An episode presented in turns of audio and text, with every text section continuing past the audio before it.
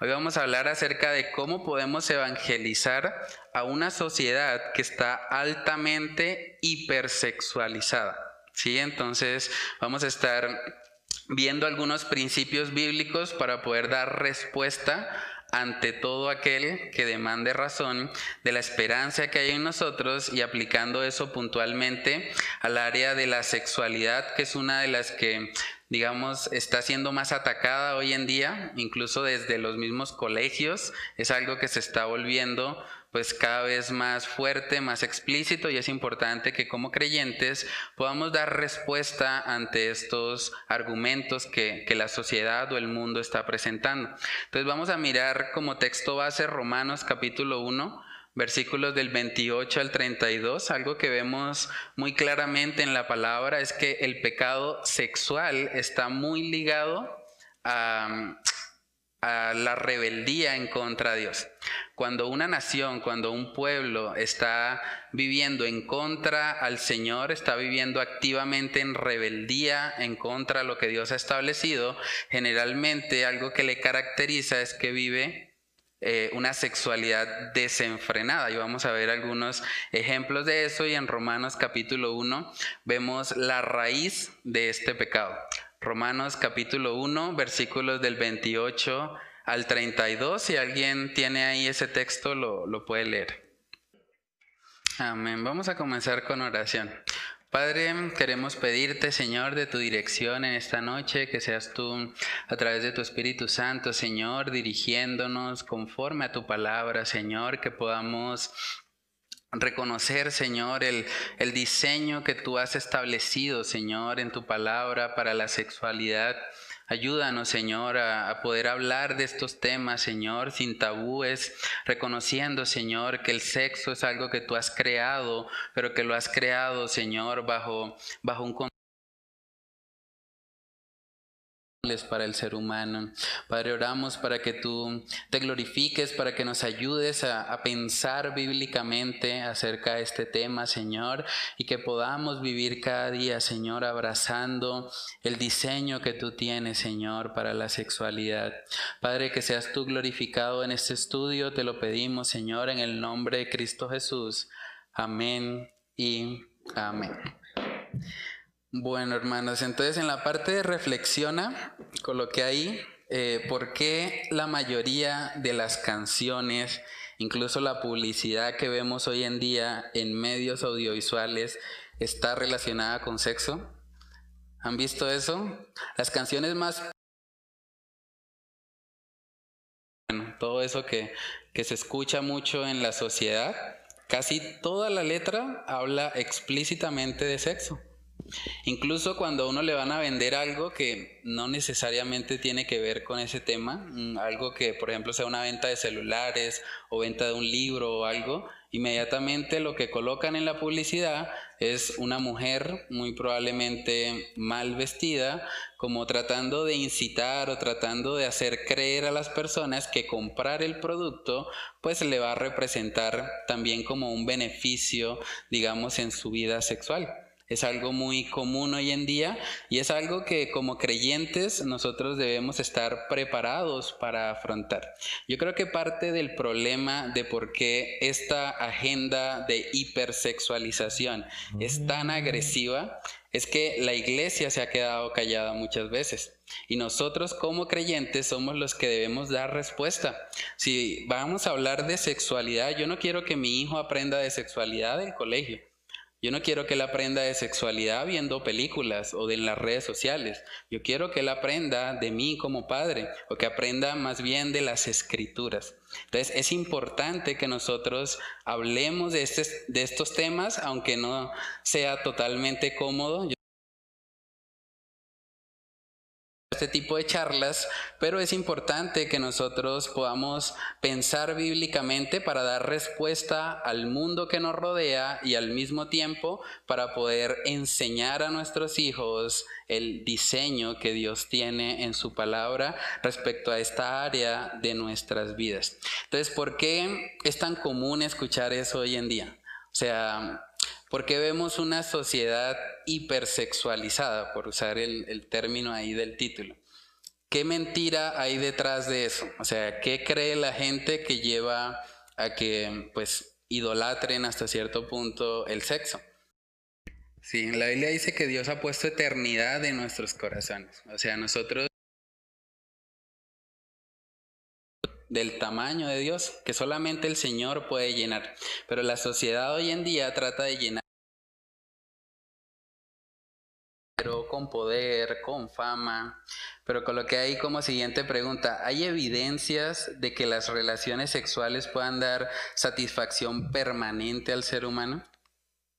Vamos a estar hablando un poco más acerca de eso porque eso tiene también un aspecto histórico. Realmente desde los años 1960, en esa década más o menos, se desarrolló el método anticonceptivo de la pastilla del día después. Eso causó que muchas personas desconectaran el sexo de la reproducción y que lo vieran simplemente como algo placentero. Entonces mucha gente empieza a tener relaciones sexuales y de ahí en adelante vino todo el desenfreno moral, vino, eh, sí, el auge también del SIDA, de las enfermedades de transmisión sexual, el aborto, muchos problemas empezaron luego a, a presentarse porque la gente empezó a rechazar un poco lo que era la visión tradicional de la sexualidad y empezaron a tratar de buscar en experiencias sexuales más fuertes, más grandes, como el placer o el sentido de satisfacción para sus vidas. Pero la realidad, y que la vemos incluso en la palabra del Señor reflejada, es que el sexo no llena al ser humano. O sea, la sociedad está tratando de, de enseñarle eso por medio de canciones, publicidad, redes sociales y demás, pero eso no llena a nadie. O sea, desde los años 60 para acá, lo que hemos visto es un aumento exponencial en la depresión y en las tasas de suicidio, muchas de ellas relacionadas a relaciones amorosas tóxicas que tienen que ver precisamente con sexo desenfrenado.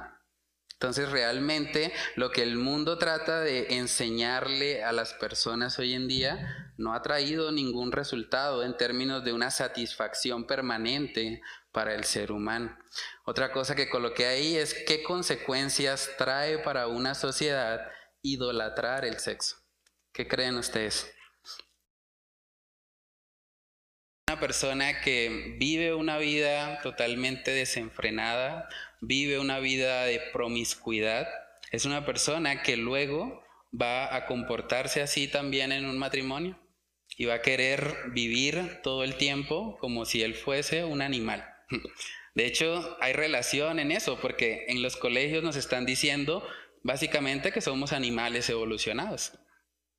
Si yo vengo del mono y millones de años y todo lo que dice la evolución, pues realmente lo que me diferencia de, otro animal es que yo soy un poco más evolucionado, pero termino siendo un animal. Y los animales no tienen límites en su sexualidad. Entonces es ahí donde nosotros tenemos que entrar a darnos cuenta de cómo esta cosmovisión o esto de idolatrar el sexo realmente trae mucho daño a una sociedad. No solamente son daños morales, daños en términos de, enfermedades, de abortos, de estas consecuencias de pronto terrenales, sino también en términos del juicio de Dios.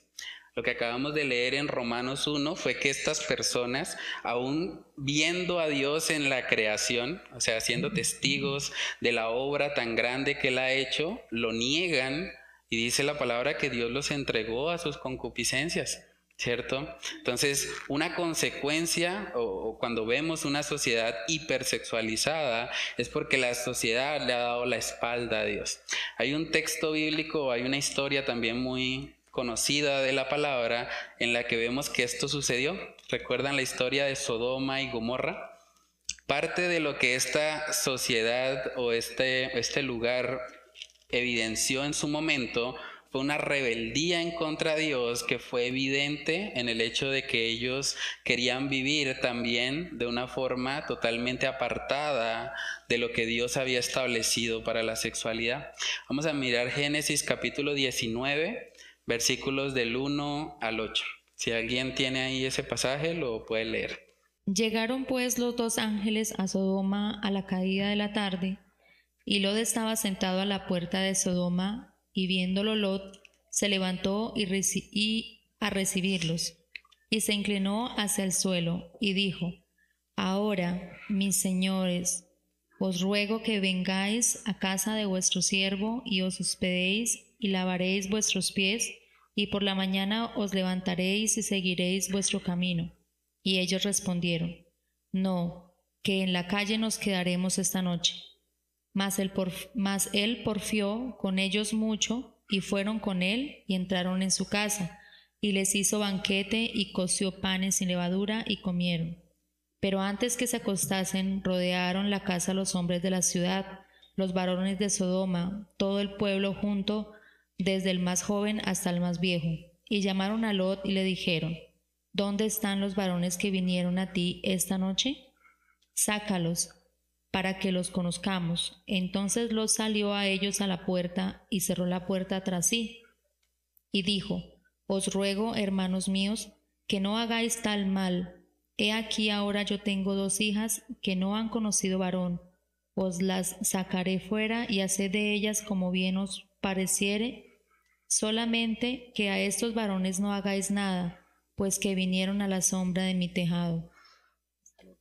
Amén, hasta ahí, hasta el 8. Entonces aquí podemos ver un poco de lo que pasó en Sodoma. Eh, dos ángeles llegaron, Lot está tratando de, de, guardarlos de toda la pecaminosidad que hay ahí. Es importante aclarar que lo que hizo Lot ahí no es correcto. Él digamos que trató de entregar a sus hijas a cambio de, de, los ángeles, pero bueno, más adelante también vemos que el Señor en su gracia protegió a estas mujeres, pero mm, realmente aquí podemos ver un poco del estado pecaminoso en el que se encontraba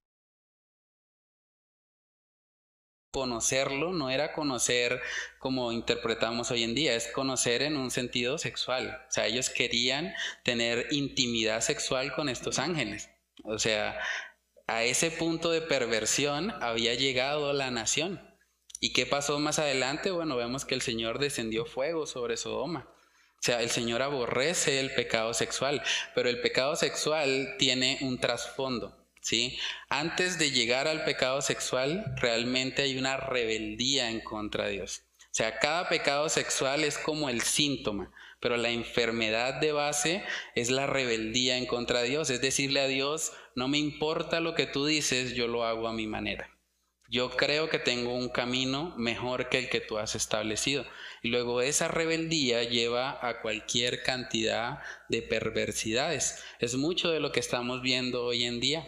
Realmente cuando uno mira un poco acerca de las violaciones, los asesinos en serie y demás, casi que todos tienen en común que en algún momento fueron adictos a la pornografía y estaban viendo cosas cada vez más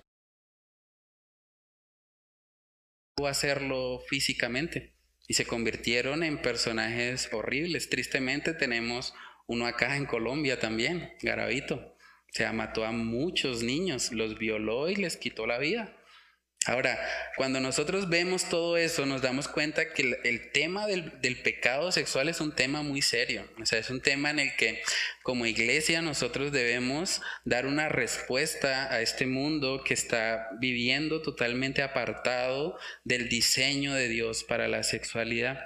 En Primera de Corintios capítulo 6 también vemos otro principio importante y es que el tema de la sexualidad no es un asunto netamente físico. ¿Sí? Así lo trata de enseñar el mundo. Dicen cosas como, no, es que podemos tener sexo casual o sexo por diversión, pero realmente cuando una persona practica el sexo hay una unión más allá de lo carnal. ¿Sí? Hay una unión espiritual, es lo que vemos en Primera de Corintios, capítulo 6, versículos del 15 al 18.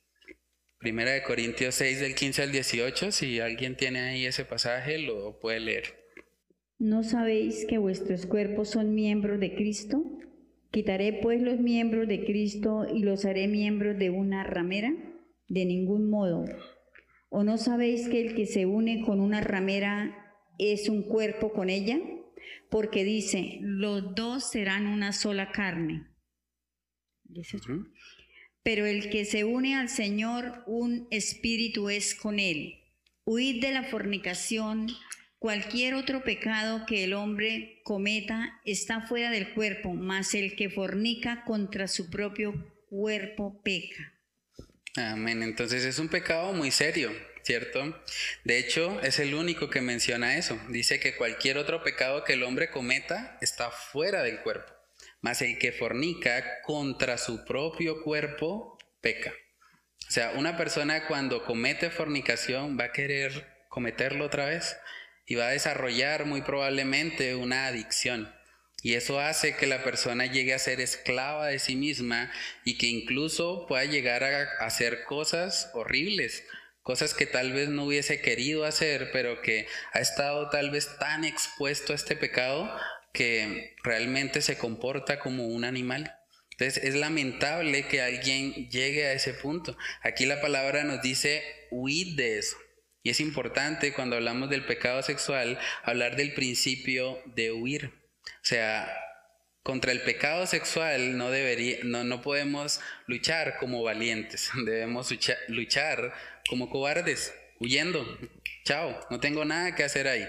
Como José, cuando la esposa de Potifar vino a tentarle, ese hombre salió yo creo que corriendo a lo más que le daban sus pies. O sea, no tenía nada que hacer ahí y él huyó. De la misma manera, nosotros debemos enfrentar eso así, huyendo y sabiendo las consecuencias que eso trae. Ese texto nos está dando una advertencia, no es un pecado, por así decirlo, como los otros. Es un pecado que cometemos contra nuestro propio cuerpo. Porque de ahora en adelante, después de que la persona fornica, va a tener una tendencia, una inclinación a volver ahí. Y por eso es tan importante que se huya de ese pecado y que no se permita que ese pecado sea cultivado en nuestras vidas. Entonces, el mundo quiere enseñar hoy en día que el sexo en sí mismo es una fuente de gozo o felicidad.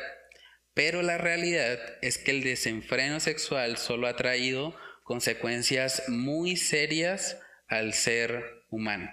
Algunas estadísticas que encontré para que podamos meditar un poco más en eso. En Colombia ocurren 22, bueno, 22% de las adolescentes en Colombia quedan embarazadas, por decirlo de otra manera.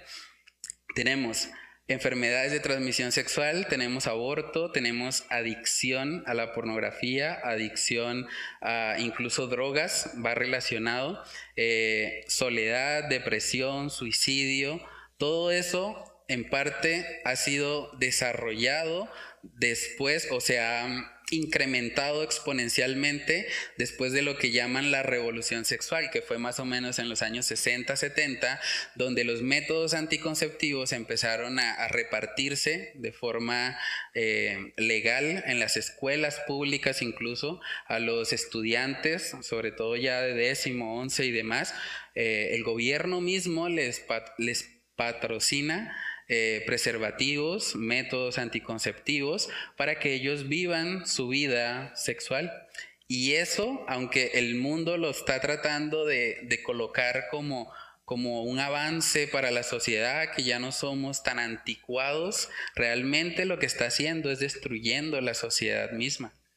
Porque el hecho de que, de que los jóvenes realmente estén viviendo estas vidas promiscuas, lo que ha hecho es disparar embarazos adolescentes y traer muchos problemas a, la sociedad como tal. Un joven que de pronto no logra estudiar una carrera, una carrera profesional porque realmente tuvo un embarazo no deseado y ahora tiene que trabajar para proveer para, su nuevo hogar y demás. Ese joven que tal vez hubiese sido eh, un abogado, un ingeniero, hubiese podido aportar un poco más a la sociedad, pues ya no, no va a estar en eso porque eh, adquirió una nueva responsabilidad. Entonces los índices de pobreza también se van aumentando. ¿Cierto? Entonces, realmente cuando nosotros nos alejamos de lo que el Señor ha establecido en su palabra, solamente encontramos consecuencias. Hay un ejemplo muy claro en la palabra y que, y que de hecho es muy útil también en la lucha contra ese pecado, y es el ejemplo de Salomón.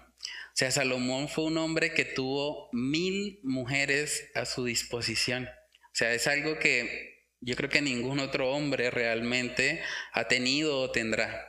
Pero este hombre, a pesar de haber estado con mil mujeres, él reconoce que eso es vanidad. O sea, lo que el mundo ofrece, eso, eso que dicen que en la variedad está en placer, es una mentira. O sea, Salomón tuvo variedad y realmente no tuvo placer permanente. ¿Sí? Entonces, en Eclesiastés capítulo 2, el libro que, que, estudiamos hace poco también los domingos, podemos ver cómo él se expresa acerca de esto. Él mismo dice que él no negó a él ningún placer. O sea, él experimentó todo tipo de placer, incluyendo placeres sexuales, pero realmente eso no lo llenó. Eclesiastés capítulo 2, versículos del 9 al 11, si alguien tiene ahí ese pasaje, lo puede leer. Y fui engrandecido y aumentado más que todos los que fueron antes de mí en Jerusalén. A más de esto, conservé conmigo mi sabiduría. No negué a mis ojos ninguna cosa que desearan, ni aparté mi corazón de placer alguno, porque mi corazón gozó de todo mi trabajo, y esta fue mi parte de toda mi faena. Y eh, miré yo luego todas las obras que habían hecho mis manos y el trabajo que tomé para hacerlas. Y he aquí, todo era vanidad y aflicción de espíritu y sin provecho debajo del sol. Tremendo eso, ¿no? Realmente todas las mujeres que tuvo no le llenaron. O sea, realmente vale la pena que un hombre considere cambiar a su esposa o serle infiel a su esposa, ¿no? se va a quedar como Salomón, vacío, es vanidad, eso no va a satisfacer permanentemente su corazón. Primera de Tesalonicenses capítulo 4 también vemos em, un principio interesante respecto a esto. Primera de Tesalonicenses 4 se nos dice que la voluntad de Dios es que nosotros vivamos vidas santas, apartadas de fornicación. Primera de Tesalonicenses capítulo 4 versículos del 3 al 8. Si alguien tiene ahí ese pasaje, lo puede leer. Pues la voluntad de Dios es vuestra santificación, que os apartéis de fornicación, que cada uno de vosotros sepa tener su propia esposa en santidad y honor, no en pasión de concupiscencia, como los gentiles que no conocen a Dios que ninguno agravie ni enseñe nada a su hermano. Engañe. Perdón. Que ninguno agravie ni engañe en nada a su hermano, porque el Señor es vengador de todo esto, como ya os hemos dicho y testificado. Pues no nos ha llamado Dios a inmundicia, sino a santificación. Así que el que desecha esto, no desecha a hombre, sino a Dios, que también nos dio su Espíritu Santo. Amén. Tremendo eso, ¿no? El que desecha el diseño de Dios para la sexualidad, no solamente está desechando eso, sino a Dios, porque el sexo es idea de Dios. Y es importante también aclarar que aunque lo que vemos en el mundo, más que todo es una distorsión, es realmente una caricatura de lo que el, Señor ha establecido en su palabra, pues el sexo en sí mismo fue creado por Dios. O sea, el sexo no es algo malo, el sexo no es algo que debería de pronto sonrojarnos o, o es algo de lo que no podemos hablar, ¿no? Deberíamos poder hablar abiertamente de esos temas, obviamente con mucha prudencia y, de acuerdo también a, la edad en la que se encuentran las personas con las que estamos hablando, pero es algo que como creyentes nosotros debemos considerar y debemos saber que Dios es quien lo ha creado. Una buena ilustración para poder entender esto es comparar el sexo con el fuego. ¿El fuego es algo bueno o malo? El fuego. Depende, ¿cierto? si yo estoy en un bosque con mucha humedad, de pronto es buena idea hacer una fogata. Pero si yo estoy en mi casa y tengo ahí las cortinas y de pronto estoy jugando ahí con fuego y se me prenden las cortinas, se me prende la casa, pues no va a ser bueno, ¿cierto? Entonces, así como el fuego es bueno de acuerdo al lugar, al contexto, al límite que yo le ponga, de la misma manera, el sexo, Dios como creador le dio un límite. Y es el mejor límite en el que puede estar. Dios ha establecido que el sexo es algo restringido para el matrimonio. y es el mejor lugar en el que el sexo puede ser llevado a cabo. Porque se supone que una persona que llega al matrimonio lo hace siendo consciente de las responsabilidades que hay de tener una vida sexual activa. Esa persona debe ser una persona que provee para su hogar y que si Dios le concede tener hijos, esa persona va a tener cómo responder para que ese hijo crezca con todas sus necesidades, ¿cierto? Cubiertas. Entonces, el Señor ha establecido que el sexo debe estar restringido al matrimonio por nuestro bien. Es interesante eso porque una, buena ilustración también es hablar un poco acerca de, de los celulares o incluso los aparatos electrónicos. Todos tienen un manual. O sea, la persona que creó esto también tuvo que crear un manual y decir, bueno, para que esto funcione, aquí tiene un táctil, aquí tiene una camarita, usted tiene que hacer esto, seguir estas funciones, ¿cierto? Y el diseñador del celular me dice cómo es la manera correcta para que el celular funcione. De la misma manera, si Dios es el creador de todos los seres humanos, Él nos formó desde el vientre de nuestra madre, Él es quien nos dice cómo se debe vivir la sexualidad. Y el criterio de Dios siempre va a ser mejor que el criterio de sus criaturas caídas. Entonces, en la parte de aplica también coloqué el trasfondo de la revolución sexual que vivimos en la actualidad es el deseo del hombre de vivir en rebeldía contra Dios. Tristemente, la percepción que muchos tienen acerca del cristianismo es que priva al ser humano de disfrutar, entre comillas, los placeres sexuales, pero no se dan cuenta que el diseño de Dios para la sexualidad es el único que proporciona verdadero gozo y seguridad para establecer el cimiento de una sociedad.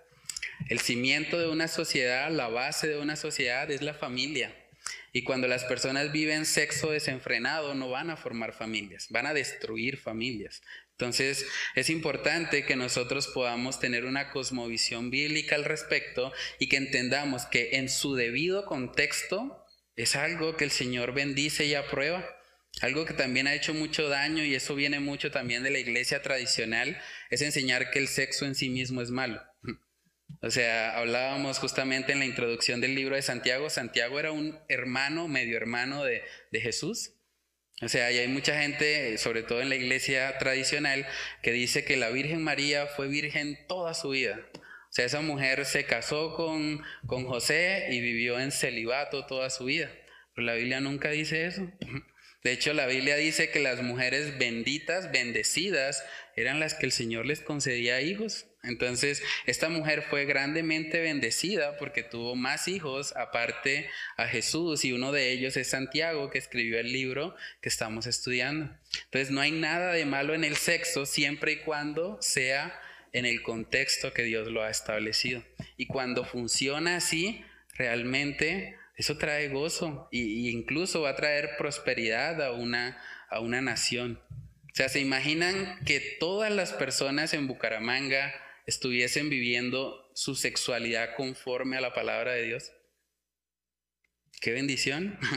o sea, que los jóvenes que no están casados estén viviendo en total abstinencia, que estén huyendo de la fornicación, de las tentaciones, y que los que están casados estén restringiendo su sexualidad solo para el matrimonio. Eso sería de gran bendición. Tal vez hasta cerrarían algunas notarías porque no habría tantos divorcios. O sea, realmente si nosotros nos alineamos al diseño de Dios, es de gran bendición, no solamente para nosotros, para la sociedad en general. En Proverbios capítulo 5, eso es interesante, porque hablamos de Salomón y hablamos de que, bueno, tuvo mil mujeres y demás, pero es interesante ver en Proverbios capítulo 5 ahora cómo él se refiere, el hombre que, que tuvo mil mujeres a su disposición, ahora en Proverbios capítulo 5, luego de haberse arrepentido de ese pecado, podemos ver cómo él piensa acerca de la sexualidad. Proverbios capítulo 5, versículos del 18 al 19. Si alguien tiene ahí ese pasaje, lo puede leer. Proverbios, 5, 18 al 19. Sea bendito tu manantial, y alégrate con la mujer de tu juventud. como sierva amada y graciosa gacela. Sus caricias te satisfagan en todo tiempo y en su amor recréate siempre. Amén. ¿Está en contra Dios del placer, de disfrutar? No. En el contexto del matrimonio, ahí está. Y es interesante porque él dice ahora, alégrate con la, en singular, con la mujer de tu juventud. El hombre que tuvo mil mujeres a su disposición ahora reconoce y dice, no, no, no, alégrate con la mujer de tu juventud, con esa que el Señor te ha regalado. Tal vez han pasado años porque, pues si es la mujer de su juventud es porque probablemente no estaban en ese momento en la juventud, pero él está diciendo, alégrate con ella. Ella es tu fuente, tu manantial, es como esa sierva amada, esa graciosa gacela. Sus caricias te satisfagan en todo tiempo, en su amor recréate siempre. En el contexto del matrimonio, el Señor bendice las relaciones sexuales. Es algo que el Señor aprueba y, en lo que Él se agrada. En Hebreos capítulo 13, versículo 4 también podemos ver que se nos manda a que el lecho matrimonial sea sin mancilla. Y es interesante ver que el contraste de eso es justamente la fornicación. Hebreos capítulo 13, versículo 4. Si alguien tiene ahí ese pasaje, lo puede leer. Hebreos 13, 4. Sí. Tengan todos en alta estima el matrimonio y la fidelidad conyugal, porque Dios juzgará a los adúlteros y a todos los que cometen inmoralidades sexuales. Es interesante, ¿no? Porque está relacionando el hecho sin mancilla o, la fidelidad con lo que es la fornicación y el adulterio. O sea, realmente para que nuestros lechos matrimoniales estén realmente alineados a lo que el Señor quiere, hay que quitar todo tipo de pecado sexual. O sea, realmente cualquier actividad sexual que esté por fuera de los límites del matrimonio es algo en lo que el Señor no se agrada. Y cuando nosotros, por el contrario, vivimos bajo esos límites la sexualidad, el Señor se goza en eso, el Señor bendice ese tipo de relaciones. Pero es importante que nosotros podamos enseñarle eso, sobre todo a nuestros hijos, a los jóvenes que nos rodean, que ellos se den cuenta que vivir detrás de la sexualidad no les va a llenar nunca. Antes los va a dejar más vacíos, más tristes, más frustrados. Hay muchas mujeres, y, también puedo decirlo por, por, la labor pastoral, hay muchas mujeres que, que han pasado por fuertes depresiones porque se anticiparon al matrimonio porque permitieron o entregaron su cuerpo a un hombre que realmente no se había comprometido a amarlas delante de Dios. Y las consecuencias de eso es depresión, esas personas tienen un vínculo emocional, llegan a tener a veces relaciones tóxicas con esas otras personas. Entonces, para evitar toda esa cantidad de problemas, pues necesitamos realmente estar alineados a lo que Dios mismo nos ha dicho. Si vivimos conforme a lo que Él ha establecido, vamos a poder vivir realmente una vida gozosa en esta área.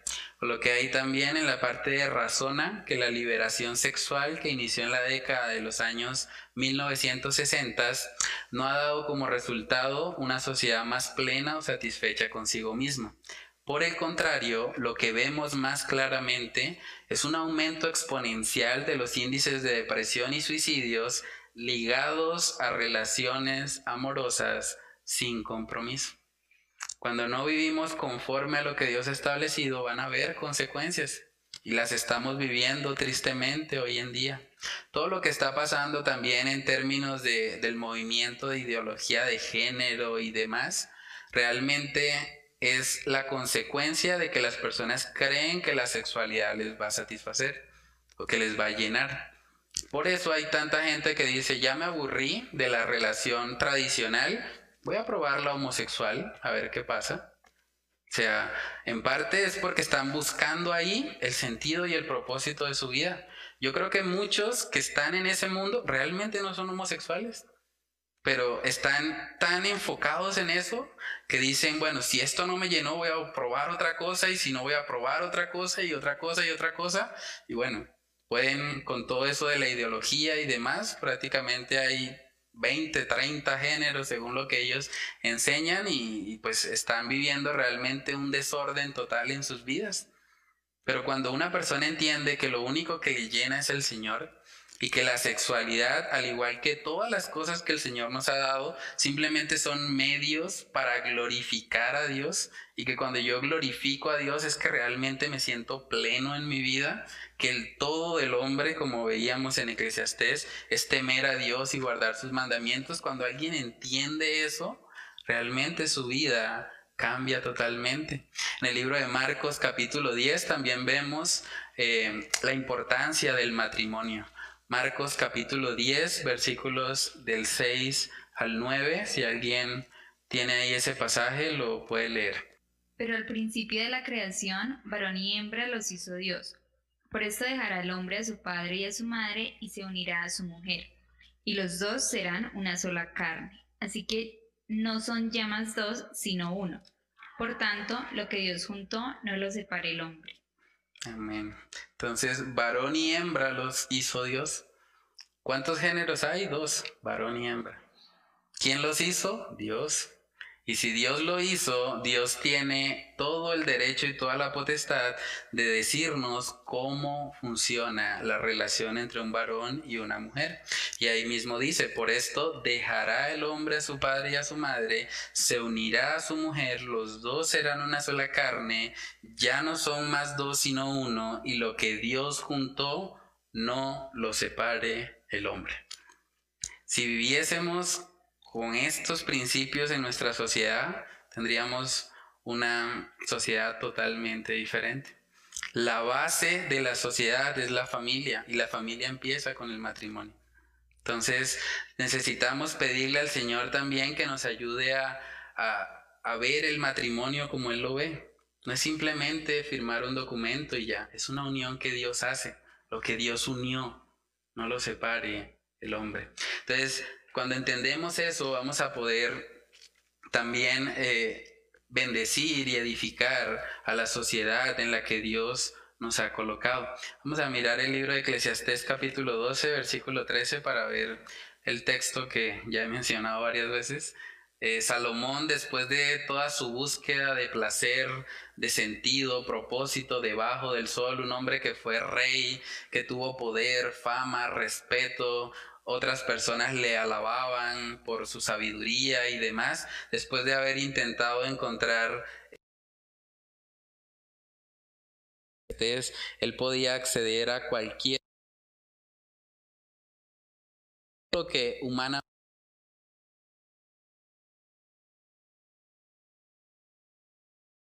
en Eclesiastés 12:13, si alguien tiene ese pasaje. El fin de todo el discurso oído es este. Teme a Dios y guarda sus mandamientos, porque esto es el todo del hombre. Es el todo del hombre. Amén. Eso es el todo del hombre. Lo único que le da sentido y propósito a nuestra vida es Dios. Y cada área de nuestra vida debe estar permeada por Él para que podamos realmente vivir para lo que fuimos diseñados. No fuimos diseñados para nosotros mismos, no fuimos diseñados para el sexo, fuimos diseñados para Dios. Y cuando Dios está en el centro, todo lo demás ocupa su lugar. Con lo que hay una frase para meditar, no importa lo que la filosofía secular diga, no se pueden separar las emociones y el cuerpo. El sexo nunca dejará de ser una unión íntima significativa. Yo animo a los solteros que están acá, guárdense para el Señor, esperen hasta el matrimonio. Yo, una de las cosas que le doy yo gracias al Señor es que Él me permitió a mí poder vivir eso. Yo pude esperar hasta el matrimonio, yo no he estado sexualmente con nadie más que con mi esposa. Y es algo que me ha bendecido en gran manera. Porque muchas tentaciones que yo sé que otros hermanos de pronto tienen por causa de, que de pronto tuvieron ese tipo de relación con otras mujeres, gracias a Dios yo no las tengo, porque yo solamente he estado con una mujer y espero que sea la única mujer con la que esté el resto de mi vida. Me siento bendecido por eso. O sea, yo animo a los solteros a que hagan ese compromiso delante de Dios Tal vez han cometido errores, tal vez han fallado, pero ustedes de ahora en adelante pueden establecer, voy a comprometerme delante de Dios a unirme sexualmente con mi esposa o mi esposo hasta el matrimonio. No voy a permitir que eso suceda antes. Y cuando nosotros empezamos a dar ese testimonio, el mundo también empieza a, a verse influenciado.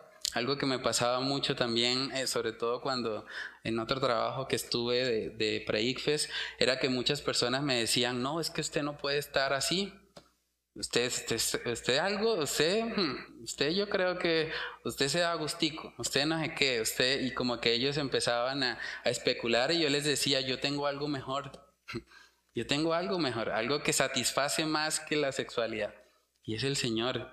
Y cuando ustedes lo conozcan van a darse cuenta. Y cuando ellos escuchaban eso, tal vez se reían un poco y molestaban, pero ellos realmente se, eran impactados, o sea, algo en ellos les hacía pensar, ¿qué tiene él que puede estar feliz y gozoso aún sin, sin sexo? ¿Se puede tener eso? Sí, porque el gozo no depende del sexo, el gozo depende de Dios. ¿Cierto? Entonces, cuando como cristianos empezamos a vivir una vida diferente, como dice el texto ahí también, cuando el matrimonio es honroso, cuando nosotros les enseñamos a nuestros hijos también que ellos anhelen llegar a ese matrimonio puro sexualmente para poder ser útiles también en el sentido de, de testificar a otros de la belleza del matrimonio, del diseño de Dios para la sexualidad, eso es algo que realmente va a impactar esa familia, la familia de nuestros hijos y muy probablemente a toda la sociedad a su alrededor. Porque la gente realmente se sorprende con eso. Una vez en una reunión de jóvenes me acuerdo que un joven dijo, no, pues yo creo que hoy en día es imposible que un hombre llegue virgen al matrimonio. Es que eso nadie lo puede lograr. Y gracias a Dios, por la gracia de Él, yo pude decir, sí, yo llegué. Es posible. Fácil no es, claro, yo tuve que huir, pero eh, en las fuerzas del Señor, claro que sí. Y en el contexto de una iglesia donde hay hermanos a quien puedo rendir cuentas, donde hay un pastor que me está preguntando por mi relación de noviazgo, eso fue lo que también bendijo y ayudó a mi matrimonio. Entonces yo les animo a que puedan también hacer ese compromiso y que cuando las personas hablan en esta sociedad hipersexualizada, nosotros podamos mostrarles que hay un camino mejor y que el camino mejor es Cristo Jesús. Entonces no sé si alguien quiere comentar algo, opinar, eh, preguntas. ¿Sí, hermana? Quiero preguntar algo. Eh, ¿De qué manera yo puedo mm, aconsejar a una mujer que eh, en su pasado tuvo una vida pues desenfrenada mm. y hoy en día pues es casada, y ha aceptado el Señor, pero aún sigue luchando con ese tipo de cosas. Es una consecuencia del pecado, o sea, lo que acabamos de ver, huir de la fornicación porque el que fornica contra su propio cuerpo peca. Esa persona, pues si se ha arrepentido genuinamente delante de Dios, es una nueva criatura en Cristo. O sea, ella no tiene que vivir a la luz de sus experiencias pasadas, sus pecados, nada por el estilo, pero debe entender que hay una consecuencia también de eso y que por lo tanto la lucha pues probablemente va a estar ahí. Es importante lo que hablamos, huir. O sea, ella debe establecer límites en su vida, sobre todo si ya es una mujer casada, y hablarlo también con su esposo. O sea, es muy importante que nosotros seamos abiertos en el matrimonio y que le contemos a nuestra pareja, tengo esta, esta lucha, no quiero ocultarla, quiero que me ayudes y vamos juntos a, luchar contra este pecado. Y en la medida en que ellos como matrimonio luchan juntos, eso les va a ayudar mucho y, va a bendecir para que ella pueda también, digamos, superar de pronto las, las consecuencias que está viviendo. Yo adicional a eso, pues le he aconsejado que pues la palabra de Dios es muy fundamental en, en, ese tipo de, de luchas mm. porque pues le pongo el ejemplo de Jesús, sí, él fue tentado, sin embargo, eh, no pecó porque pues tenía la palabra siempre por delante y de esa manera era que él frenaba las tentaciones. Sí, Salmo 119 dice que en mi corazón he guardado tus dichos para no pecar contra ti. Entonces, en la medida en que la palabra de Dios está morando en nuestra mente, de hecho es una forma de huir, porque digamos, a veces la tentación no es física, a veces es un pensamiento. ¿Cómo huyo en ese momento? Pues me voy de ese pensamiento, por así decirlo, y me voy a la palabra. ¿Qué dice la palabra de Dios al respecto? Por ejemplo, un texto como el que leímos hoy. lo puedo memorizar. Y cuando llega una lucha que de pronto veo una mujer mal vestida o veo que hay una canción muy explícita, que de pronto las canciones hoy en día de verdad son terribles. Entonces si alguien se queda simplemente escuchando la canción puede fácilmente imaginarse una escena. Entonces en ese momento yo qué hago?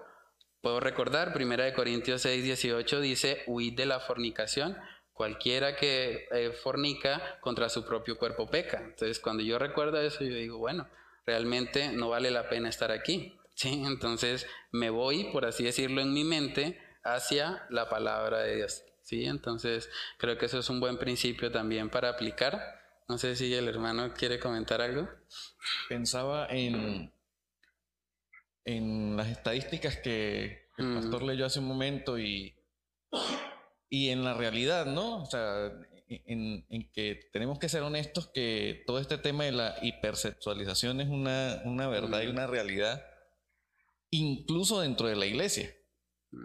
Este, incluso en los creyentes, en familias cristianas. Eso es una verdad.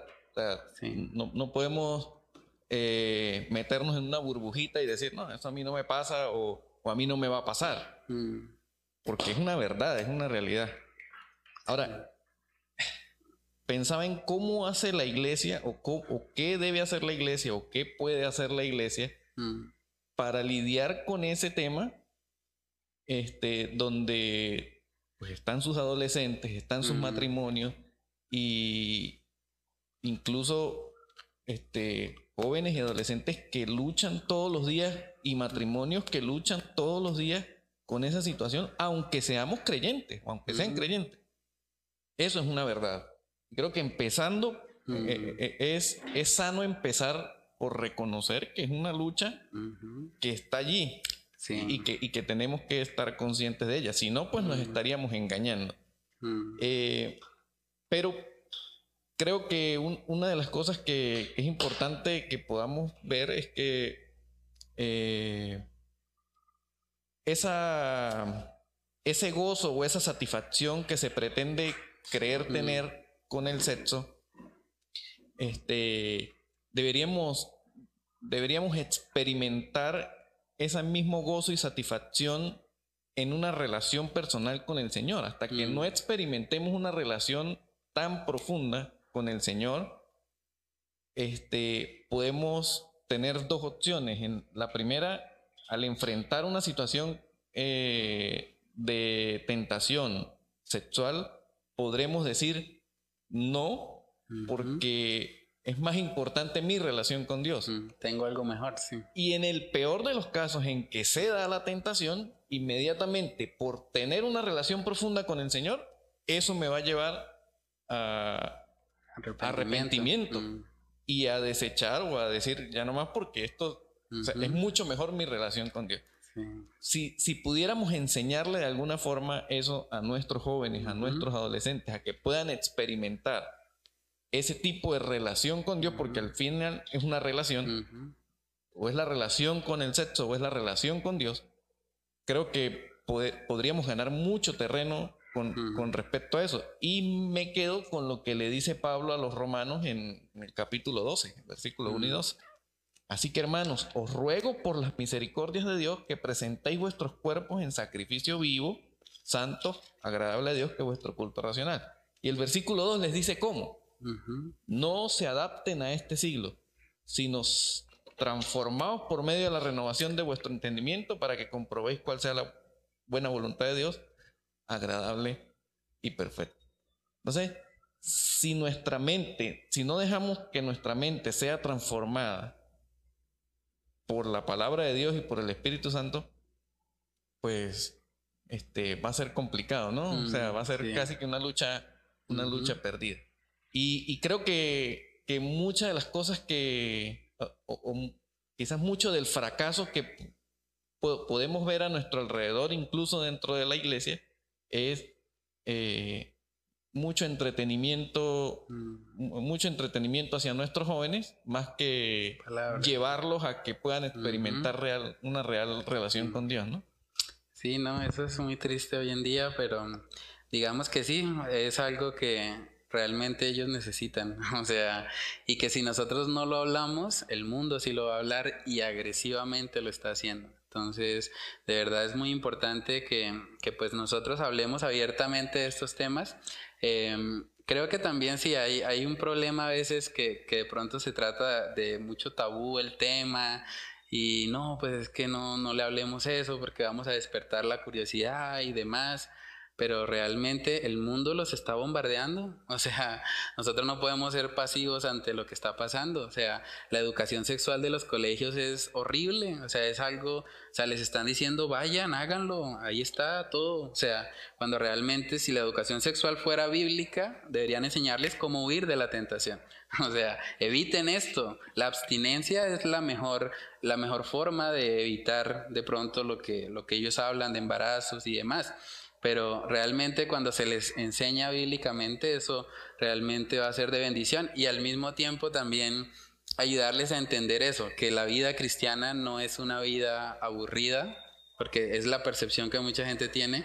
Eh, no, es que un joven que se va para la iglesia, eso es, no, eso es perder. A mí me han dicho, me han dicho, se está perdiendo su juventud, se está perdiendo allá el tiempo. O sea, usted allá tan joven, o sea, métase allá de evangélico, pero a los 80, 70, cuando ya esté más cuchito y ya haya disfrutado, porque es, o sea, la idea preponderante de la gente es que Dios es un hombre abuelito barbudo que está enojado y que está mirando cómo amargarle la vida a sus criaturas. Entonces, tú no me haces esto, tú no me haces esto. O sea, es una visión totalmente distorsionada, no es lo que vemos en la Biblia parte del fruto del Espíritu es gozo. O sea, yo tengo gozo, la vida cristiana se trata de gozo, gozo en Cristo, gozo que no depende de las circunstancias, yo puedo tener esa, esa alegría y demás. Y yo creo que también cuando nosotros pues modelamos eso, también ayudamos a que realmente se cambie un poco esa percepción de pronto errada que hay del cristianismo. Entonces no sé si alguien más iba a comentar algo. No, es terrible. Yo quería mm. comentar algo que decía el hermano eh, que lo recordé porque usted lo mencionó también, yo creo que el tener esa relación con Dios fue lo que hizo que David huyera, ¿sí? Mm. Porque él, dice la palabra que él dice, ¿por qué voy a pecar contra Dios y contra mi amo? Entonces, primero puso a Dios y después a su amo, o sea, tenía principios, pero también tenía temor de Dios. Y eso lo llevó por tener una relación con él. Es que es fundamental, es fundamental que, o sea, que los jóvenes entiendan también el, el por qué, digamos, porque cuando Dios nos dice algo, realmente nos lo dice por nuestro bien. O sea, y, parte de amar a Dios es amarlo con nuestra mente, ¿no? Entonces, cuando yo llevo al joven a razonar, a pensar, por ejemplo, a darse cuenta que lo que este mundo ofrece realmente no ha servido para nada. o sea, todo eso de la revolución sexual, desde los 60 estamos ya en el 2022, o sea, llevan 80 años en eso y ¿qué han producido? Nada. Entonces cuando yo lo llevo a ver que lo que este mundo ofrece es vanidad, que realmente lo que muchos persiguen y tienen como el estándar más grande de sus vidas, realmente lo que hace es dejarlos vacíos, yo puedo mostrarles un camino mejor y puedo comprobarles que lo que Dios dice en su palabra es veraz. El todo del hombre es temer a Dios y guardar sus mandamientos, punto. No hay que buscar nada más afuera. Dios ya me ofrece todo en Cristo Jesús. Entonces, bueno, no sé si alguien más... Eh, recordaba que están los dos ejemplos, incluso en la Biblia, ¿no? De, lo que decía hace un rato. Eh, José tuvo la capacidad de huir. E, él tuvo la capacidad de detenerse y decir, me corro y, huir, pero David no. Ah, David no tuvo esa capacidad. David sí pecó. Y, y este, pero la misma relación de David con Dios la misma relación de José con Dios, a, José lo llevó a huir, pero a, pero a David lo llevó a arrepentirse. Salmo 51. Y, y, el Señor no lo, no lo desechó, ¿no? Incluso pues lo menciona como una persona conforme a su corazón. Tuvo sus consecuencias, pero gracias a su relación con Dios, tuvo la capacidad de levantarse. Y creo que eso es, eh, es importante, porque es que a veces pensamos que porque somos creyentes no Está prohibido, no podemos. Y, si, y si caemos, es el fin del mundo. Y, y no es cierto, o sea, mm. eh, este, a veces somos incluso hasta injustos con nosotros mismos o, duros con nosotros mismos, mm. pero es que mi lucha no es igual a la lucha de, otra mm. persona y mis debilidades no son las mismas que otra persona. Y, pero lo importante es que podamos desarrollar eh, una relación profunda con el Señor. Y ahí está el papel de la familia, por supuesto, pero de la iglesia, porque seguro habrán jóvenes que no tienen una familia creyente y entonces su iglesia se, convierte en su familia creyente. ¿Cómo mm. hacemos para que ese joven pueda desarrollar una relación profunda con Dios? Mm. y creo que es el mm. desafío más grande porque, este, bueno, aparte de la hipersexualización, también estamos en, el, ámbito religioso, estamos en, un tiempo donde este, pues la iglesia también se ha convertido en algo meramente religioso y, no profundiza o no ayuda a profundizar, especialmente a sus jóvenes, a que puedan mm. tener una relación con Dios. Sí, no, eso es fundamental, o sea, y es parte de lo que orábamos también al Señor para que nos dé sabiduría con los jóvenes y, y que ellos puedan realmente conocer a Cristo, o sea, que sea una relación realmente con Él. Entonces, bueno, no, sé si alguien más quiere comentar algo. O, yo, sobre esto, pues como sabemos, en el 2020 cuando la pandemia se disparó, pues más la adicción a las redes sociales y a la televisión, y, y se disparó también mucho lo que es esto, lo del trabajo de, de webcam. Ah, eh, han salido muchas plataformas de eso. Eh, ¿Cómo abordaríamos o cómo exhortaríamos a estas muchachas que se dedican a eso sin, sin que sientan que la estamos atacando?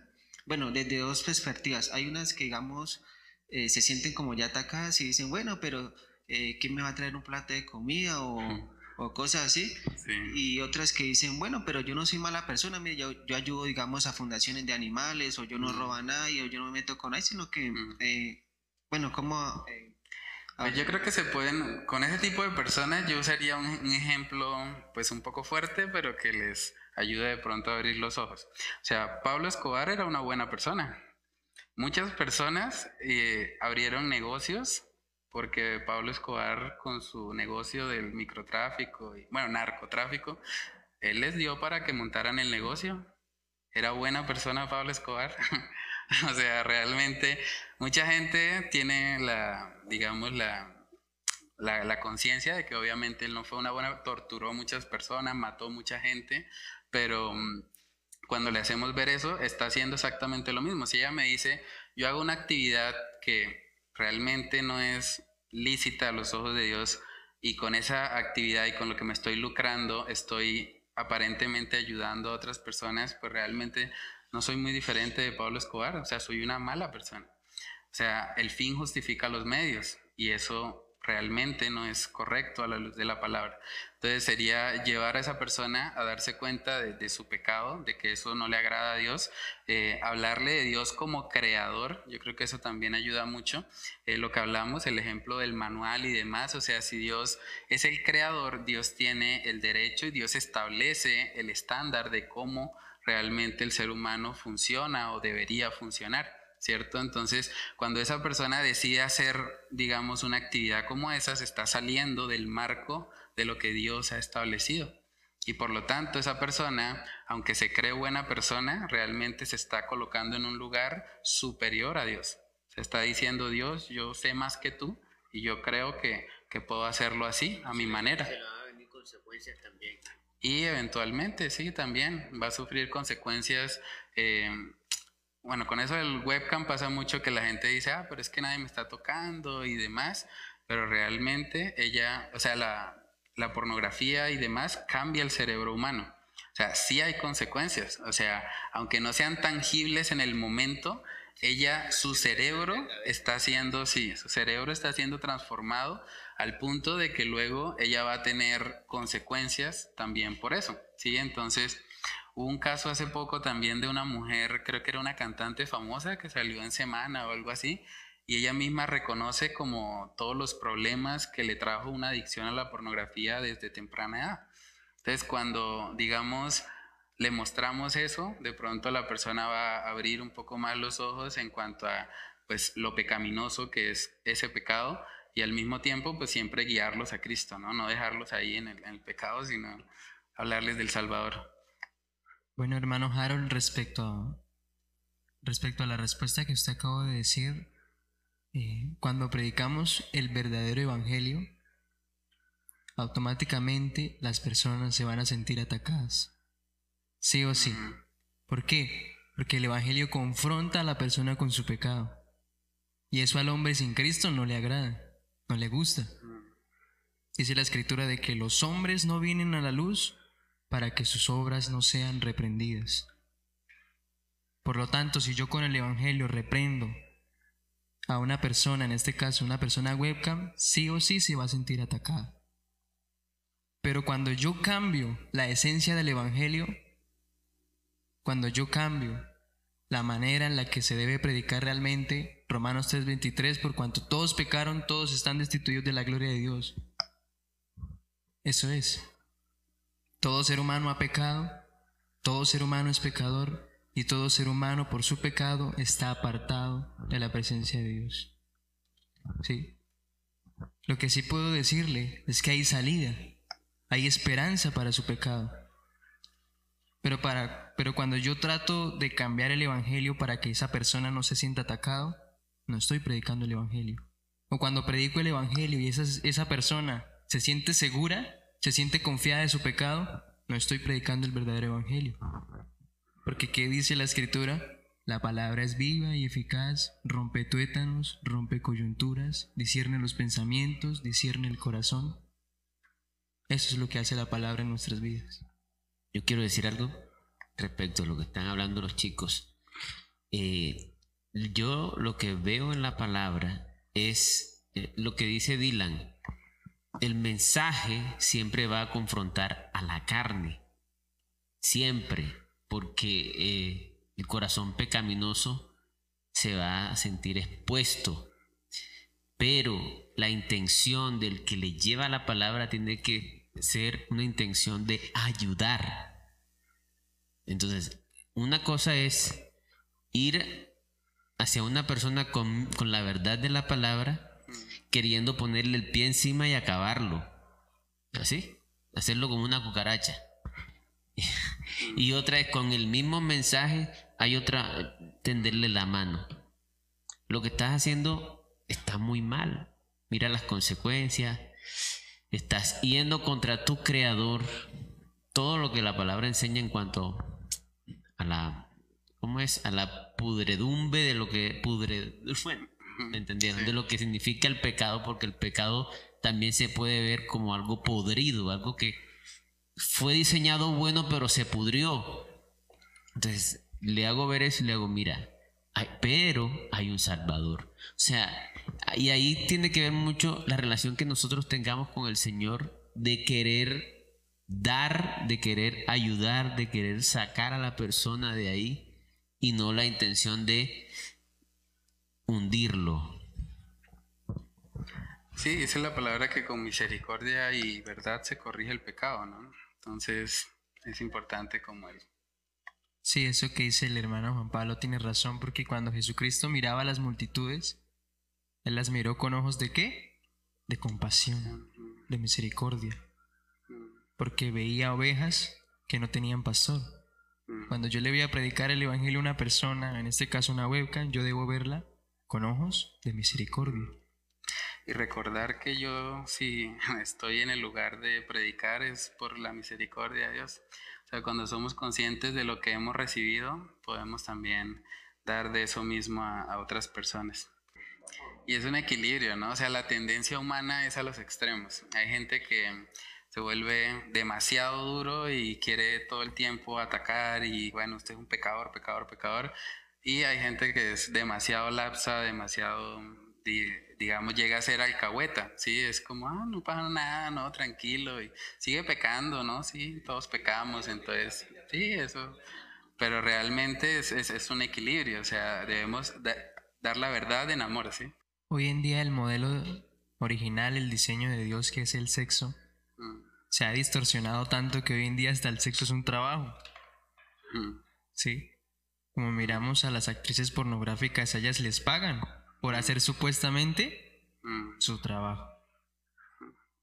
Sí, ¿no? Incluso acá en Bucaramanga también hay mujeres que se llaman trabajadores sexuales.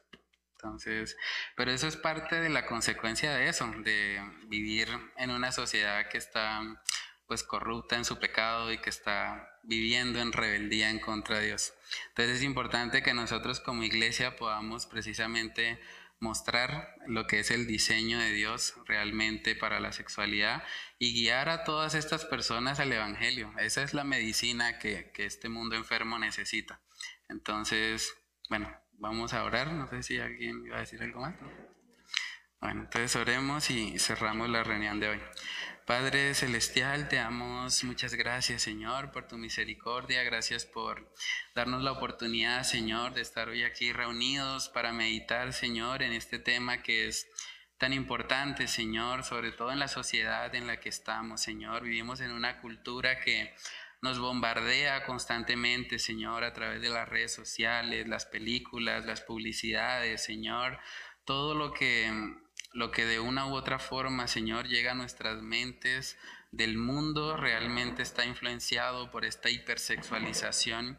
Padre, ayúdanos a, poder abrazar tu diseño para la sexualidad, Señor, a darnos cuenta que, que lo que este mundo ofrece no es más que vanidad, Señor, que no, no podemos encontrar satisfacción fuera de ti, Señor. Yo te pido que tú obres en el corazón de de los jóvenes aquí presentes, de los solteros, Señor, que ellos puedan darse cuenta de, la importancia que hay, Señor, en, en, guardarse sexualmente hasta el matrimonio, Señor, que puedan tomar esa decisión con convicción, Señor, reconociendo que tú como creador, Señor, tú has establecido los límites que son perfectos y saludables para tu creación, Señor. Ayúdanos a, llenarnos cada vez más de ti, de tu gracia, de tu favor, Señor, y que podamos ver al mundo, Señor, con compasión y podamos compartirles las buenas nuevas de salvación, Padre, que puedan darse cuenta que que son pecadores, pero que al mismo tiempo Cristo vino para ofrecerles una salida, una esperanza, Señor. Oramos para que tú nos ayudes cuando nos encontremos con personas que han sido influenciadas por toda esta hipersexualización, para que podamos hablarles la verdad en amor, Señor, para que podamos compartirles acerca de, del Evangelio de salvación, Señor, y que podamos guiar a esas personas realmente a arrepentirse de sus pecados y a venir a Cristo como único y suficiente Salvador para sus vidas, Señor. Padre, oramos para que tú nos ayudes, nos recuerdes eh, lo que hemos estudiado en esta noche y que podamos ponerlo en práctica, Señor. Oramos todas estas cosas en el nombre de tu Hijo amado Jesús. Amén y amén. Bueno, hermanos, en la parte de atrás me olvidó mencionar las actividades de profundización. Yo las envié por, por el grupo del Faro. Son dos videos de Entendiendo los Tiempos. Uno tiene que ver con lo de la educación sexual y el otro con la revolución. Y hay un curso de coalición del Evangelio que se llama Revolución Sexual sin base bíblica ni científica y bueno, la última, cómo predicarle el Evangelio a una persona que abiertamente busca satisfacción en el sexo y qué argumentos usarías para mostrarle que ese estilo de vida es pecaminoso y que necesita un Salvador. Entonces, para profundizar un poco más en el tema, pueden eh, resolver ahí las actividades, ¿vale? Entonces, no siendo más, que el Señor les bendiga y les lleve con bien.